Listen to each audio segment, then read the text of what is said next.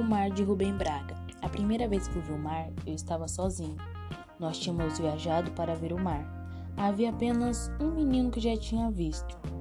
Ele contava que havia três espécies de mar: o mar mesmo, a maré, que é menor que o mar, e a marola, que é menor que a maré.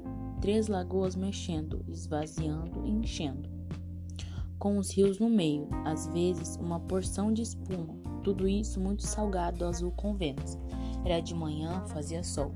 Houve um grito no mar. Nós todos gritávamos desesperadamente e saímos correndo para o lado do mar.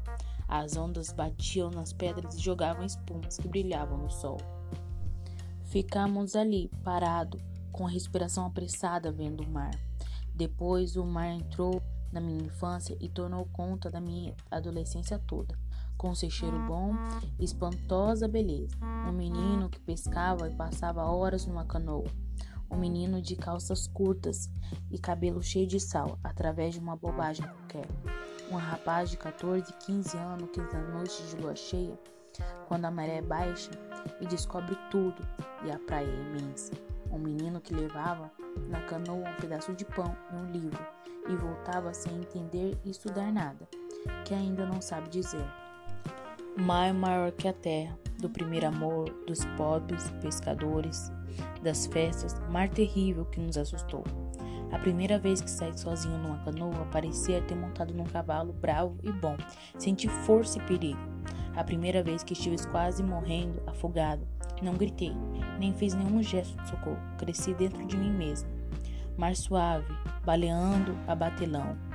Mar dos peixes estranho, mar dos pescadores uma vida de bamboleio da canoa, de paciência, de força, de perigo, sem sentido, grande e perigo. Mar fabricando um homem. Esse homem esqueceu muita coisa que aprendeu contigo. Esse homem tem andado por aí, ora chateado, fraco, sem paciência, incapaz de ficar parado, incapaz de fazer qualquer coisa. Esse homem esqueceu muita coisa, mas há uma coisa que ele aprendeu contigo e que não esqueceu que ficou obscura no seu peito. Esse homem pode ser um mau filho, mas é teu filho, e ainda pode comparecer diante de ti, gritando, sem glória, mas sem remorso, como naquela manhã em que ficamos parados respirando depressa, perando as grandes ondas que um punhado de menino vendo pela primeira vez o mar. De Rubem Braga, no livro 200 Crônicas Escolhidas.